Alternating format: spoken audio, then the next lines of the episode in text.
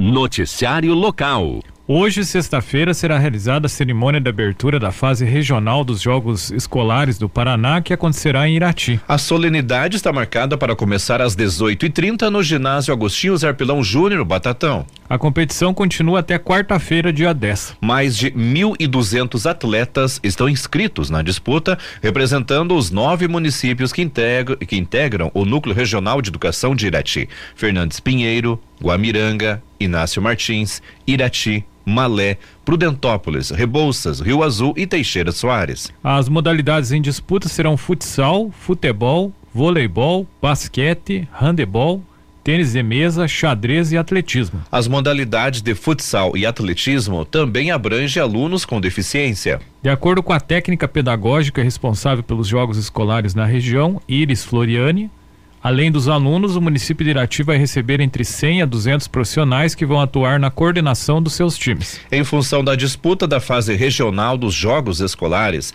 a Secretaria de Esportes de Irati suspendeu os treinos dos projetos realizados no município entre os dias 5 e 10 de maio nos ginásios Batatão e Fortunato Colasso Vaz e também no espaço esportivo Vadico Cabral, que fica no estádio municipal Abrão na Gibinegem. Noticiário Regional. Um ônibus com pacientes de Malé sofreu um acidente no início da tarde de ontem no quilômetro 363 da BR 153 nas proximidades da ponte sobre o rio Cachoeira, na entrada de Rio Azul. O veículo seguia de Malé para Irati no momento que o condutor perdeu o controle da direção após um pneu estourar por conta das condições ruins da pista. Com isso, ele invadiu a pista contrária, saiu da estrada e bateu em uma árvore. Um galho arrancou quase o teto do ônibus. Seis pessoas estavam no veículo, sendo cinco passageiros e o motorista. Todos foram levados para o Hospital São Francisco de Assis, em Rio Azul. Apesar da gravidade da batida, o condutor teve apenas lesões leves e uma passageira ficou internada em observação. Os demais foram medicados e liberados. Em vídeo divulgado nas redes sociais, a secretária de saúde de Malé, Lorena Soares, comentou sobre o estado de saúde das pessoas que estavam no ônibus. Estão todos bem, todos conscientes, conversando. É, três já foram liberados e mais uma foi transferida para Irati é, para fazer uma tomografia, é, mas ela está bem, está consciente, tudo tranquilo. O motorista fez uma fratura de cotovelo, uma fratura exposta, quebrou, é, é trincou uma costela fez uma fratura no pé, também vai ser transferido para Santa Casa de Irati. E os outros tiveram alta, com escoriações leves, estão também conscientes, conversando, e duas passageiras que não se feriram e continuaram o percurso para Irati daí para as consultas que estavam agendadas.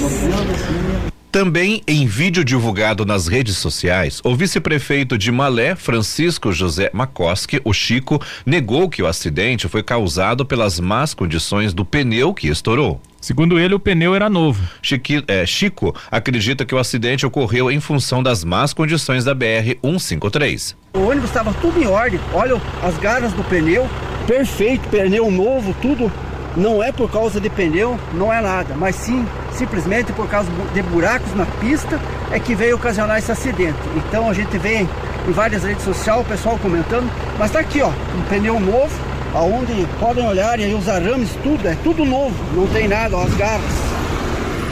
Então a gente tá só para dar uma explicação aí para vocês verem, a saúde do Malé tem a responsabilidade de cuidar bem dos nossos munícipes.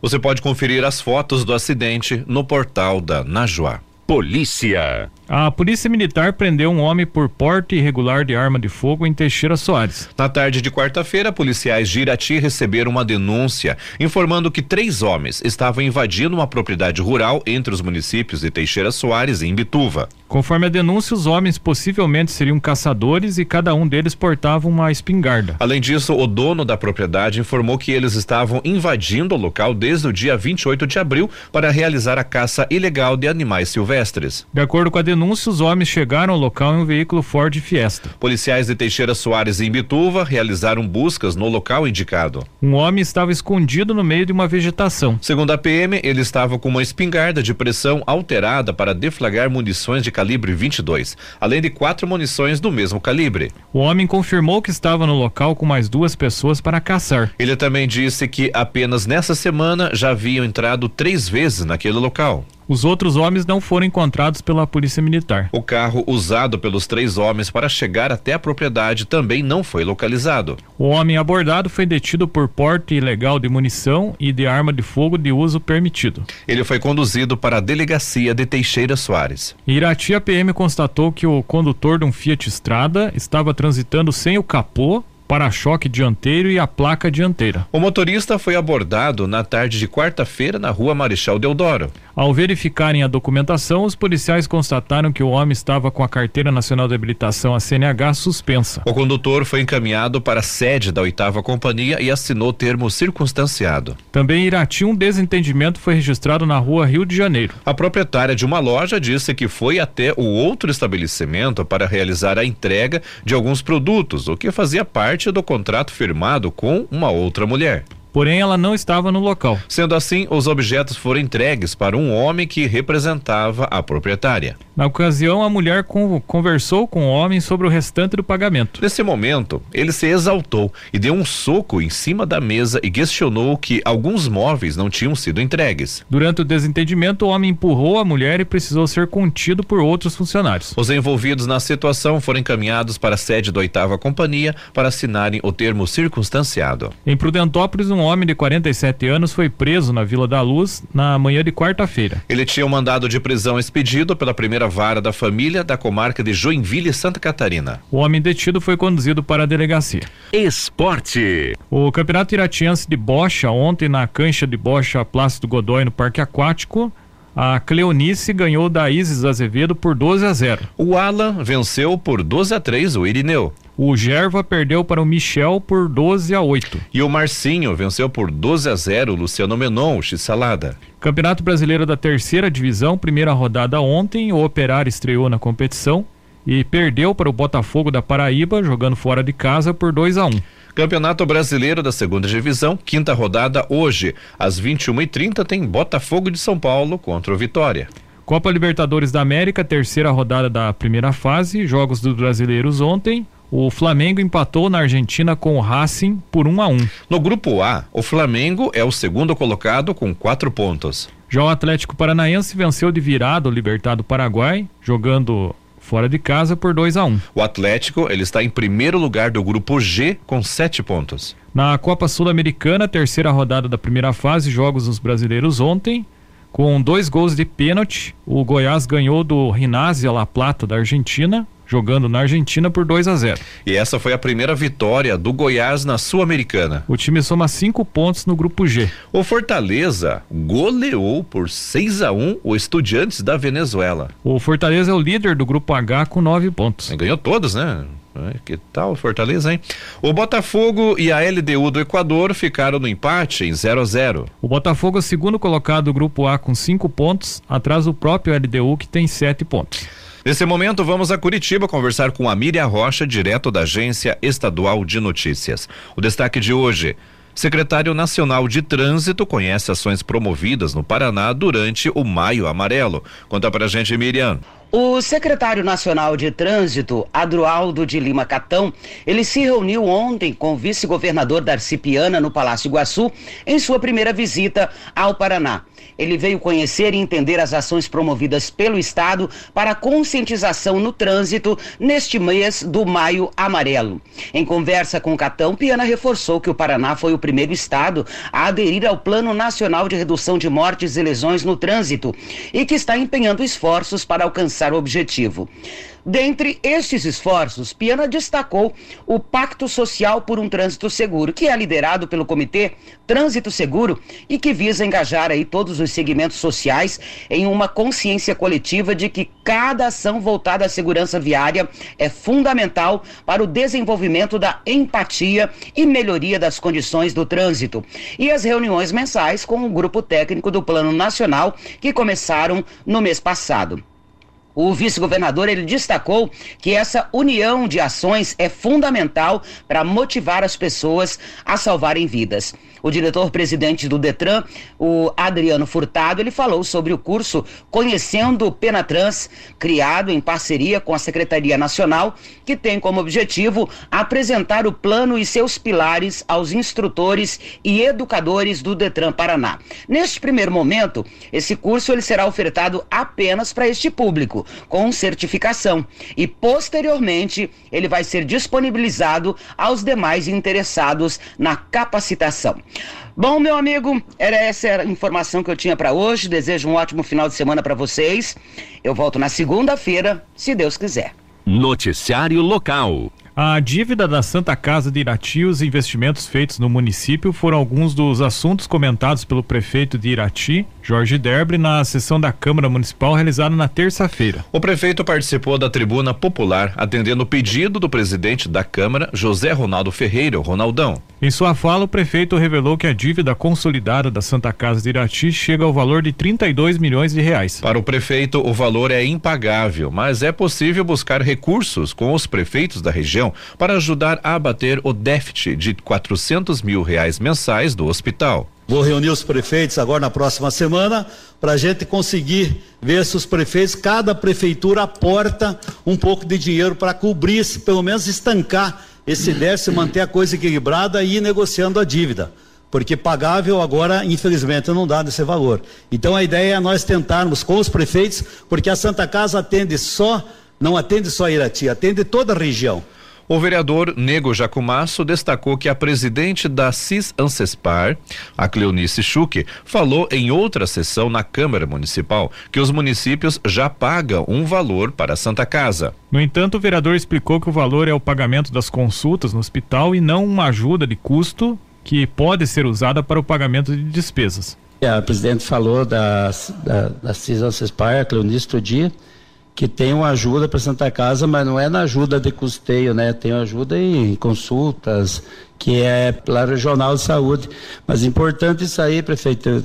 Deus ajuda que dê certo aí, que os prefeitos da, da região aqui, os da Ancespar, os, os, os nove, dos nove municípios aí, que dê um, um jeito aí de mandar ajuda de custeio pro para nossa Santa Casa aí, que é muito importante aí, eles precisam, né? Não é só 10% né, do atendimento é da, da Direti e outros 90% da, do, dos outros nove municípios.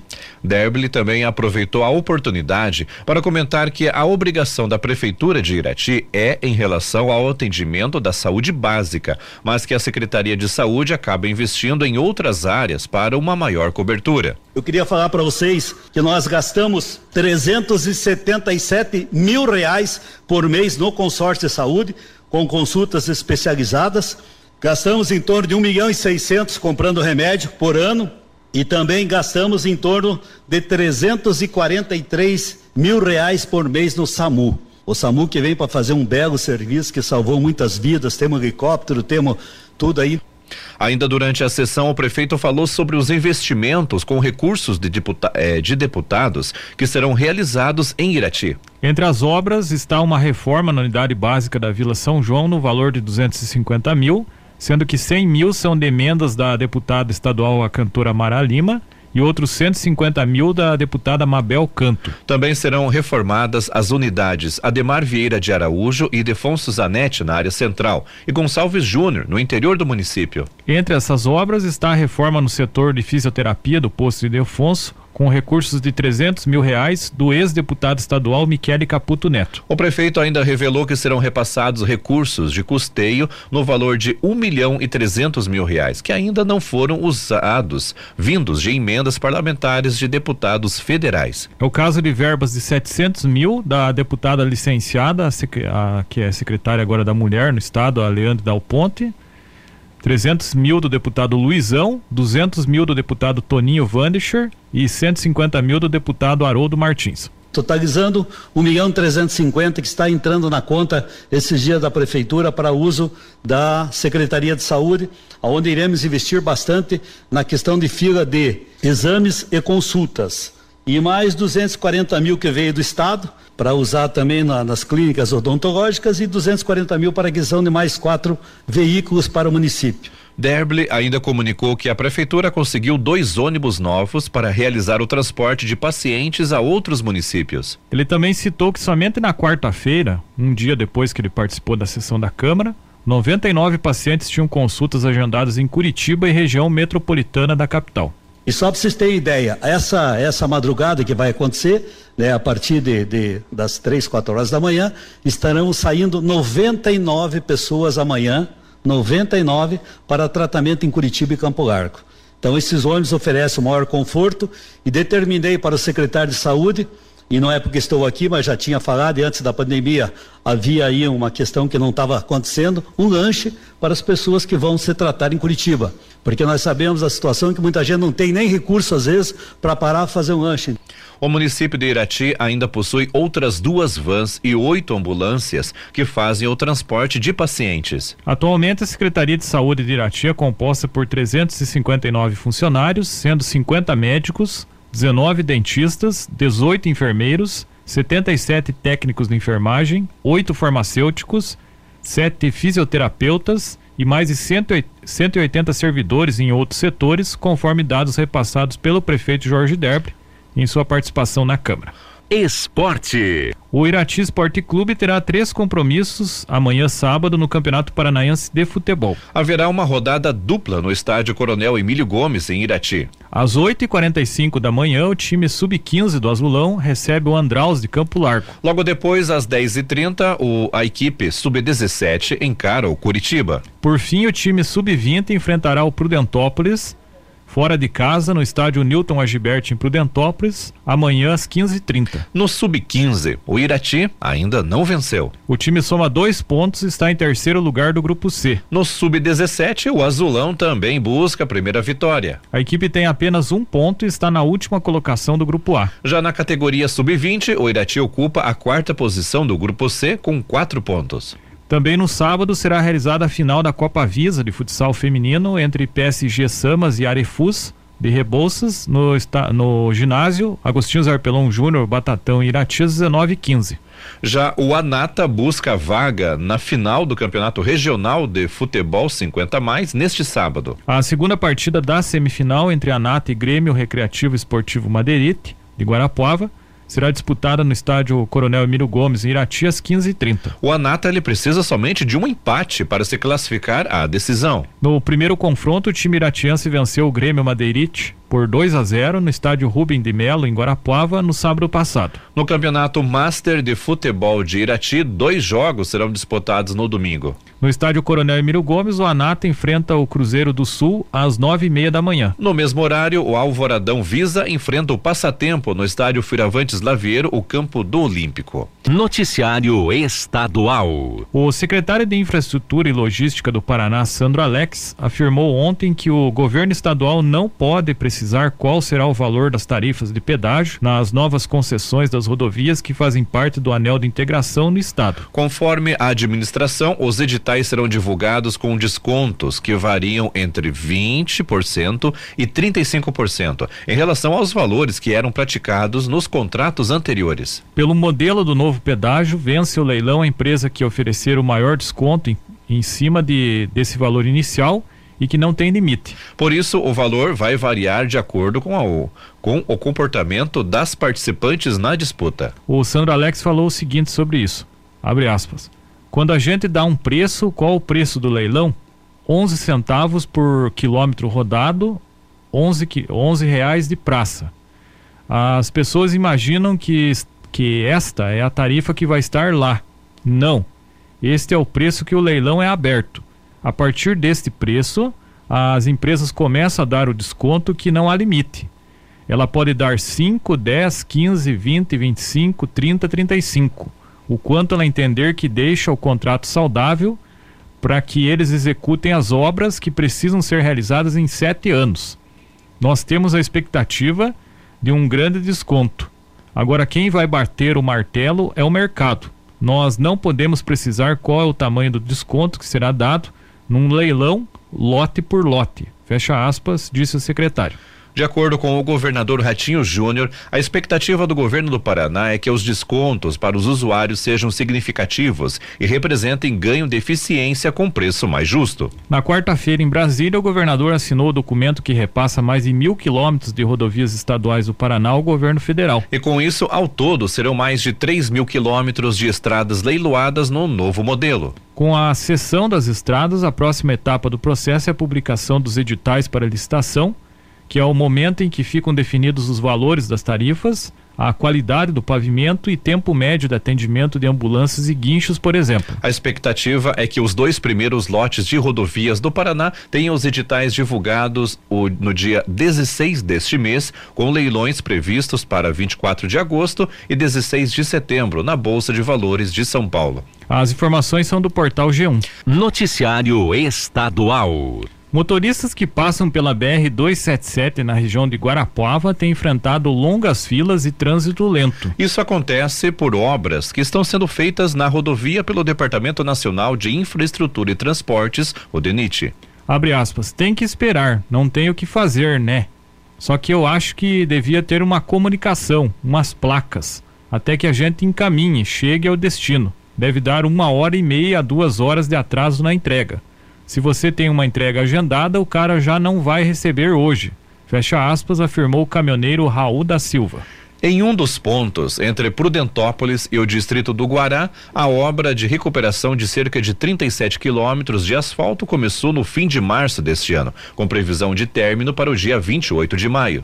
Entre os serviços estão a retirada do pavimento danificado para que um novo seja feito, além da manutenção de roçada, limpeza da canaleta e bueiros. Os trabalhos serão eh, os trabalhos são feitos de segunda a sexta-feira entre 7h30 e 17 horas. Enquanto estão em execução, o trânsito funciona no sistema Pare Siga. São 20 minutos abertos para quem segue destino à capital e outros 15 liberados para motoristas que seguem sentido Guarapuava. Mas por conta das filas, a travessia em um dos trechos, de um dos trechos de 10 quilômetros, tem levado mais de uma hora em alguns casos. Ao todo, a empresa contratada deve fazer a troca de asfalto em 154 quilômetros da BR-277. O trecho completo vai de Prudentópolis a Laranjeiras do Sul, com previsão de fim de obras no fim deste ano. Abre aspas, é uma obra para melhoria, né? Porque tá muito ruim a estrada. Mas se é para melhorar, tem que ter paciência e esperar, porque é bom para todo mundo. Fecha aspas, afirmou o caminhoneiro José Luiz Xavier. As informações são do portal G1.